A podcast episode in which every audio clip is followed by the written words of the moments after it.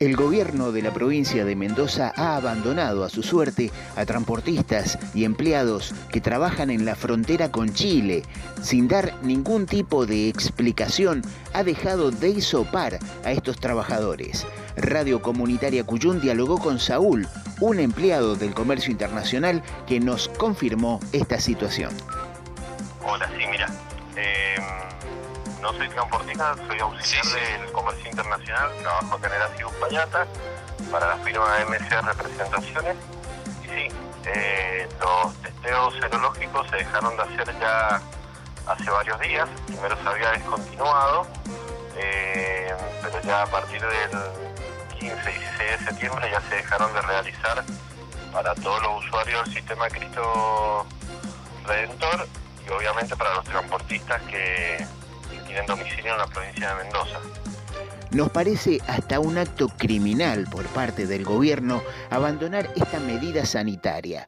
Le preguntamos a Saúl cuál fue la explicación que recibieron por parte de las autoridades. En lo que se nos informó oficialmente que la orden era del ministerio de dejar de realizar los testeos, testeos que eran muy positivos en cuanto a a cualquier persona que se lo podía hacer, siempre recordando que tuviese domicilio en Mendoza o los trabajadores del sistema. Eh, en nuestro caso, los auxiliares del comercio, los representantes, los aduaneros, los funcionarios de migraciones, todos podíamos testearnos, recordemos que estamos en primera línea, eh, y así volver a casa un poquito más seguro. Totalmente. Pensando de que podemos ser los transportadores del virus, no solamente el chofer de camión sino también todos los actores que, trabajamos en la zona. Em, pero realmente no ha habido una comunicación formal, simplemente empezaron a venir día por medio, después una vez por semana y después ya no vinieron más. Entiendo que el sistema de salud está colapsado y que los prestadores de este servicio eran empleados del Hospital de Uspallata y hay muchos em, bioquímicos, enfermeros que, que han sido contagiados, pero yo creo realmente que de que debería haber habido un poquito más de comunicación o, ver cómo se seguía monitoreando a todas las personas que ingresan a la provincia. Porque aparte, un chofer para que pueda entrar a cargar en algunas plantas tiene que presentar el comprobante del testeo serológico negativo. Entonces digo, esto es un problema muy grande. Saúl también nos recuerda que todo esto comenzó con la criminalización de la actividad y que el gobierno provincial puso en la coordinación del paso fronterizo a Néstor Majul, que desconoce la actividad comercial que se desarrolla en la frontera. No se criminalizó la profesión, sobre todo el chofer.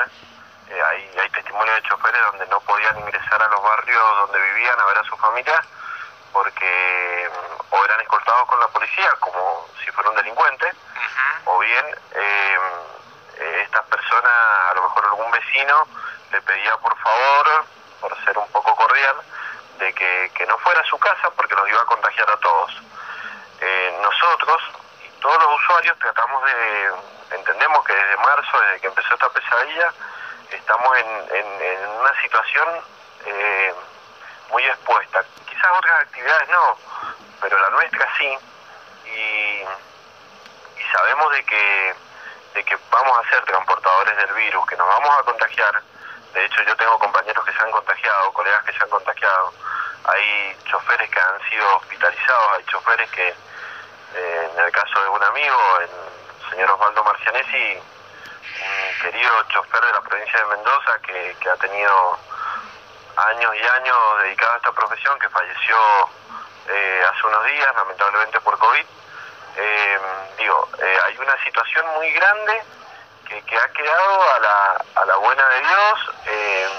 lamentablemente el encargado para el, para el, coordinador del gobierno provincial del paso fronterizo, el señor Néstor Majul, las la dos veces que se hizo presente acá, la verdad que lo hizo con un desconocimiento de cuál era la actividad comercial y la actividad que se, que se desarrolla en el Asia Payata. Yo entiendo que esto depende del Ministerio del Interior, de la Nación, pero el gobierno de la provincia de Mendoza tiene que tener un poquito más de seriedad eh, en lo que representa para, para la provincia este paso fronterizo. Claro. Desde Radio Comunitaria Cuyún nos preguntamos, ¿el gobierno de la provincia de Mendoza ha hecho abandono de persona en la protección sanitaria con la frontera con Chile?